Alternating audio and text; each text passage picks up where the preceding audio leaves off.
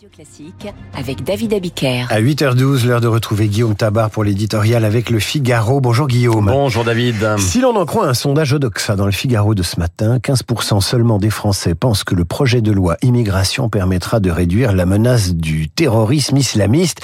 Comment expliquer un tel niveau de discrédit? Bah, Ce niveau est impressionnant. Hein. Voilà près d'une semaine que Gérald Darmanin martèle qu'avec sa loi, il aurait été possible d'expulser l'assassin de Dominique Bernard. Et il a beau se dire prêt à durcir son texte, rien n'y fait. 15%, vous l'avez dit, des Français croient que cette loi puisse avoir une quelconque utilité contre le terrorisme islamiste. Alors, vous me direz que ça n'est pas l'objet premier de cette loi, mais c'est le gouvernement lui-même qui s'est appuyé sur le drame d'Arras pour prétendre y voir la pertinence de son texte, souhaiter en accélérer le calendrier et enjoindre la droite de le voter.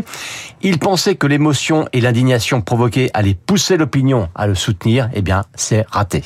Alors pourtant, quand on regarde le détail du sondage, les mesures que Gérald Darmanin veut ajouter à son propre texte sont largement approuvées contradiction nouvelle des Français, pas nouvelle. Eh oui, hein, autoriser l'expulsion d'un étranger condamné même s'il arrivait en France avant 13 ans, c'est oui à 75%.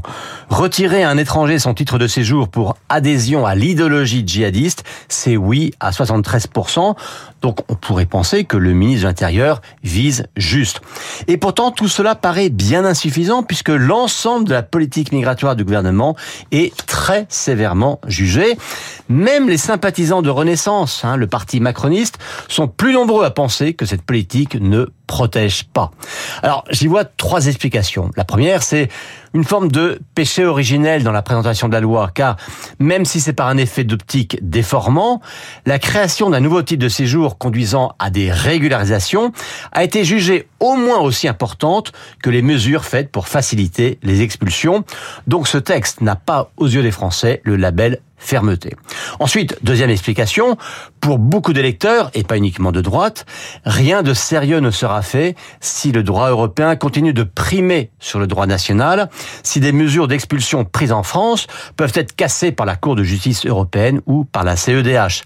Enfin, le choc et la colère face au drame d'Arras et face à l'écho hein, sur le sol français du réveil de la violence entre Israéliens et Palestiniens, tout cela fait que l'opinion attend des solutions bien plus radicales.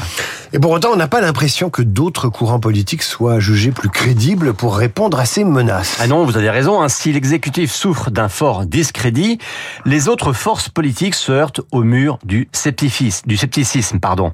Euh, les Français n'attendent pas grand-chose des partis en général. Et donc, dans ce sondage Doxa pour le Figaro, euh, le parti qui suscite le plus la confiance pour lutter contre le terrorisme islamique, eh bien, c'est le Rassemblement national.